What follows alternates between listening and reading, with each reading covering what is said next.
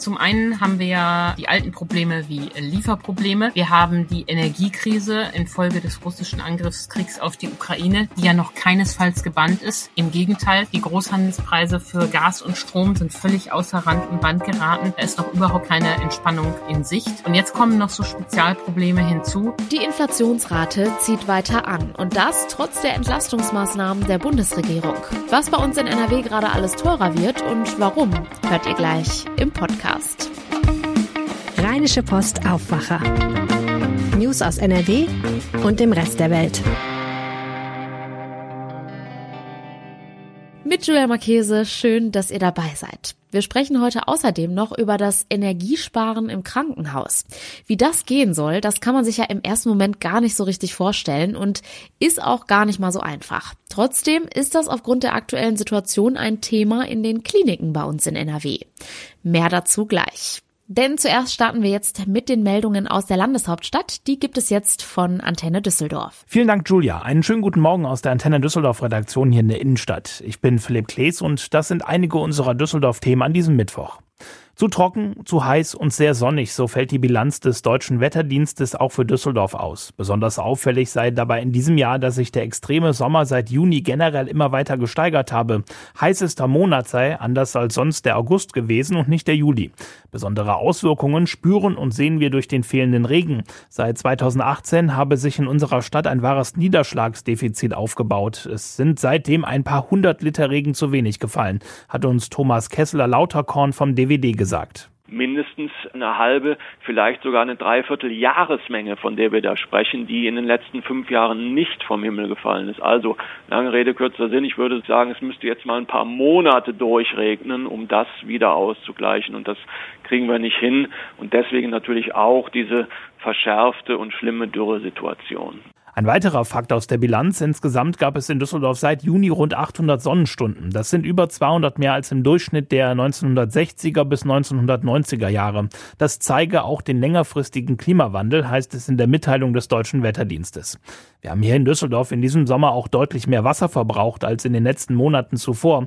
Das hat unsere Anfrage bei den Stadtwerken ergeben. Auf der anderen Seite liegt der Verbrauch in diesem Jahr auch deutlich niedriger als in den Hitzesommern vor drei und vier Jahren. An einem normalen Tag fließen in unserer Stadt rund 150 Millionen Liter Wasser aus den Hähnen. Jetzt im Sommer waren und sind es täglich bis zu 185 Millionen. Dieser Spitzenwert ist umgerechnet ein Mehrverbrauch pro Tag von 175.000 vollen Badewannen. Am meisten Wasser haben wir dabei in der zweiten Augustwoche verbraucht, um den 11. August, als es nach den Sommerferien besonders heiß war. Zum Vergleich, in den Sommermonaten vor drei und vier Jahren lag der Tagesverbrauch in Düsseldorf sogar noch bei maximal 200 Millionen Litern. Für 9 Euro pro Monat mit dem ÖPNV durch Düsseldorf, NRW und Deutschland fahren, das ist ab heute 24 Uhr Geschichte. Ab dann ist das 9-Euro-Ticket nicht mehr gültig. Und während in der Politik über Nachfolge diskutiert wird, fällt die Bilanz ganz unterschiedlich aus. Alleine bei der Rheinbahn ist das 9-Euro-Ticket fast 645.000 Mal verkauft worden. Insgesamt waren es in ganz Deutschland 52 Millionen verkaufte Tickets. Laut DB Regio habe jeder fünfte 9-Euro-Ticket-Nutzer die örtlichen Verkehrsmittel für sich entdeckt. Der Fahrgast Fahrgastverband ProBahn in Düsseldorf ist aber der Ansicht, dass mit dem Ticketangebot zunächst nur in geringem Umfang zusätzliche neue Kunden gewonnen werden konnten. Die S-Bahnen und Regio-Züge seien im Berufsverkehr für viele weiterhin keine Alternative, da Verspätungen, Baustellen und Zugausfälle noch immer Qualitätsmängel seien. Wer in den letzten Wochen und Monaten in der Stadt unterwegs war, wird es gemerkt haben, es sind wieder unglaublich viele Touristen unterwegs. Diesen Eindruck belegen auch die Übernachtungszahlen für Mai und Juni. Sie lagen zum ersten Mal auf Vor-Corona-Niveau. Zu Beginn des Sommers hätten besonders überregional beachtete Events wie der Japantag, Konzerte und Messen die Menschen in die Stadt geführt, heißt es von Düsseldorf Tourismus. Die meisten Gäste kommen auch 2022 weiterhin aus Deutschland. Dahinter kommen europäische Länder mit den Niederlanden an erster und Großbritannien an zweiter Stelle. Aber auch Fluss Flusskreuzfahrtschiffe kommen langsam wieder mehr. Im Mai und Juni 2022 legten insgesamt sieben Schiffe von Reedereien mit vorwiegend US-amerikanischen Passagieren an. Dadurch liege man laut Düsseldorf Tourismus bei den privaten bzw. Gruppenführungen im Mai und Juni zwar über den Erwartungen, es lasse sich aber hier noch nicht mit dem Geschäft vor Corona vergleichen. Auf dem Valorec-Gelände in Rath müssen sich demnächst Unternehmen aus der Zukunftsindustrie ansiedeln. Das ist die gemeinsame Forderung der Gewerkschaft IG Metall und des Valorec-Betriebsrates.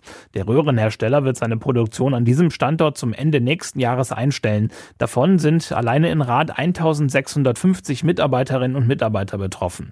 Die Verkündung der Schließung durch den französischen Mutterkonzern hatte im Mai für Empörung gesorgt. Jetzt komme es darauf an, in Rath viele Arbeitsplätze von morgen in unsere Stadt zu holen, so die IG Metall. Zum Beispiel Hersteller von Batterien und Halbleitern oder Zulieferer für Wasserstofftechnologie. Gewerkschaft und Betriebsrat fordern dazu einen runden Tisch, den der OB moderieren sollte, um Investoren aus diesen Zukunftsbereichen nach Düsseldorf zu locken. Vom Betriebsrat heißt es weiter, dass auch eine Mischnutzung des Geländes denkbar sei, mit Industrie als Kern- und Wohnbebauung an den Rändern ändern. Die Antenne Düsseldorf Nachrichten nicht nur hier im Aufwacher Podcast und bei uns im Radio, sondern rund um die Uhr auch online auf antennedüsseldorf.de und auch in unserer App. Vielen Dank. Kommen wir nun zu unserem heutigen Top-Thema. Egal ob Strom, Gas oder der Einkauf im Supermarkt. Wenn man auf die Rechnungen schaut, merkt man relativ schnell, das Leben ist teurer geworden. Und in diesem Monat ist die Inflationsrate trotz einiger Entlastungsmaßnahmen der Bundesregierung, wie zum Beispiel dem Tankrabatt, nochmal gestiegen. Woran das liegt und was künftig noch teurer wird, darüber spreche ich jetzt mit Antje Höning aus unserer Wirtschaftsredaktion. Antje, fangen wir mal ganz vorne an. Wie hoch ist die Inflationsrate bei uns in NRW und woran merkt man das gerade ganz besonders? Die Inflationsrate in Nordrhein-Westfalen ist im August auf 8,1 Prozent gestiegen. Im Juli lag sie noch bei 7,8 Prozent. Und das ist, du hast es schon angedeutet, sehr erstaunlich, weil ja einige Entlastungen es im August noch gab. Tankrabatt und 9-Euro-Ticket. Aber die haben nicht gereicht, um die negativen Effekte zu kompensieren. Und so erleben wir doch bei einer Reihe von Waren ziemlich saftige Preiserhöhungen. Heizöl kostet 87 Prozent mehr als vor einem Jahr, Gas 70 Prozent. Und auch bei den Lebensmitteln im Supermarkt merkt man es. Quark zum Beispiel wurde um 58 Prozent teurer, Gurken um 49 Prozent und Nudeln um 42 Prozent. Das heißt, jeder Verbraucher spürt es irgendwie in seinem Einkaufswagen und an seiner Energierechnung. Woran liegt das denn, dass es immer weiter ansteigt? Ja, da kommen ein paar Sachen zusammen. Zum einen ähm, haben wir ja äh, die alten Probleme wie Lieferprobleme. Wir haben die Energiekrise infolge des russischen Angriffskriegs auf die Ukraine, die ja noch keinesfalls gebannt ist. Im Gegenteil, die Großhandelspreise für Gas und Strom sind völlig außer Rand und Band geraten. Da ist noch überhaupt keine Entspannung ähm, in Sicht. Und jetzt kommen noch so Spezialprobleme hinzu. Wir haben die Trockenheit, äh, die lange Trockenheit und die führt dazu, dass Frachtschiffe nicht mehr voll beladen werden können, dass es da überall zu Stockungen kommt. Und ähm, deshalb zum Beispiel ist das Verschiffen von Diesel auf einmal so teuer geworden und hat den Tankrabatt völlig aufgezehrt. Das hat auch das RWI-Institut in Essen nachvollzogen ähm, und dargelegt, dass leider von dem Tankrabatt nichts überbleibt, weil die Transportkosten speziell bei Diesel so stark angezogen sind. Jetzt hast du gerade schon den Tankrabatt angesprochen. Der endet ja ab morgen sogar, genauso wie das 9-Euro-Ticket. Was hat das denn für Konsequenzen? Werden wir das künftig auch merken? Ja, das werden wir ganz schnell ähm, erleben. Manuel Frondel, der beim RWI-Institut in Essen die Energiemärkte beobachtet, sagt ganz klar, ähm, er geht davon aus, dass die Energiepreise, die Benzinpreise ähm, weiter steigen werden, ähm, nicht nur wegen des Wegfalls des Rabatts, sondern auch wegen der anhaltenden Energiekrise. Und solange die Pegelstände am Rhein nicht stark steigen, so dass wir dieses Frachtschiffproblem lösen, kommt da zusätzlicher Druck auf den Kessel. Schon jetzt kostet Diesel 34 Prozent mehr als vor einem Jahr und das wird jetzt in den nächsten Monaten leider nochmal kräftig anziehen, ohne dass die Mineralölkonzerne da ein besonders übles Spiel spielen. Hm. Wie sieht das Ganze denn aktuell im Ausland aus? Ist es da genauso oder ist es vor allem bei uns in Deutschland aktuell so stark spürbar? Nein, nein, das ist schon ein europaweites Problem unter der Energiekrise leiden ja auch andere Länder, wenngleich kein Land ähm, so abhängig war von russischen Energielieferungen wie Deutschland. Ähm, und auch die Probleme mit den Lieferketten sind dort natürlich. In Spanien zum Beispiel haben wir schon seit zwei Monaten eine Inflationsrate über zehn Prozent. Und die Bundesbank sagt dies ja auch ähm, für Deutschland im Herbst voraus. Und um das historisch einzuordnen, Zweistellige Inflationsraten hatten wir zuletzt 1951. Also das zeigt schon, was für eine besondere Situation es ist, in der wir da gerade stecken. Hast du da vielleicht einen Tipp für uns, wie man sich darauf gut vorbereiten kann, beziehungsweise worauf man achten kann? Gibt es da überhaupt irgendetwas? Nein, man muss es leider ertragen ähm, und ähm, gucken, was äh, die politisch Verantwortlichen und die Europäische Zentralbank da jetzt tun. Also Verbraucher können natürlich immer mehr denn je gucken, Preisvergleiche lohnen. Ähm, das gilt für die Tankstelle. Ähm, über die Apps haben wir schon oft gesprochen. Ähm, dass man da schauen soll, wo es günstig ist, dass man nach Zeiten gucken soll. Ähm, äh, abends ist es ähm, in der Regel etwas günstiger als tagsüber zu tanken und selbst in einer Stadt sind die Unterschiede ja sehr groß. Aber die großen Weichen werden in Berlin gestellt, ähm, wo die Bundesregierung über Entlastungspakete ähm, nachdenkt. Und die werden in Frankfurt gestellt, wo die EZB nächste Woche über den nächsten Zinsschritt entscheidet. Und auch wenn die EZB nicht schuld ist an der Inflation, so kommt es doch jetzt auf sie genau an, ähm, ob es gelingt, diese rasch wieder einzudämmen. Ist denn da jetzt schon etwas Konkretes geplant? Ja, nächste Woche, so ist die Erwartung der Märkte, wird die Europäische Zentralbank die Zinssätze weiter anziehen. Und die Finanzmärkte gehen schon davon aus, dass es mindestens 0,5 Prozentpunkte nochmal sein müssen. Wir erinnern uns, im Juli hat die EZB die Phase der Negativzinsen beendet. Da waren wir bei null Prozent und jetzt muss sie noch mal eine Schippe drauflegen. Das erwarten die Finanzmärkte, auch damit sie den Leuten klar macht, dass sie den Kampf gegen die Inflation ernst nimmt. Sonst passiert nämlich Folgendes. Wenn die Gewerkschaften sich sorgen, dass das immer so weitergeht, werden sie, und das völlig zu Recht, die hohen Inflationsraten in entsprechend hohe Lohnforderungen umsetzen. Und dann kriegen wir so eine Preis-Lohn-Preisspirale ähm, und die Inflation verfestigt sich. Das muss unbedingt vermieden werden. Und die Bundesregierung muss halt aufpassen, dass sie jetzt nicht völlig falsche Sachen macht. Robert Habeck denkt gerade über einen Deckel beim Gas nach. Hört sich ja erstmal toll an, wenn äh, die Versorger nur noch eine bestimmte Höhe nehmen dürfen. Aber der Schuss geht immer nach hinten los. Dann äh, sparen die Verbraucher nicht mehr. Das ist ein Problem. Und vor allen Dingen wird die Inflation nur aufgestaut. Sobald der Deckel wieder angehoben wird, werden die Preissteigerungen umso heftiger.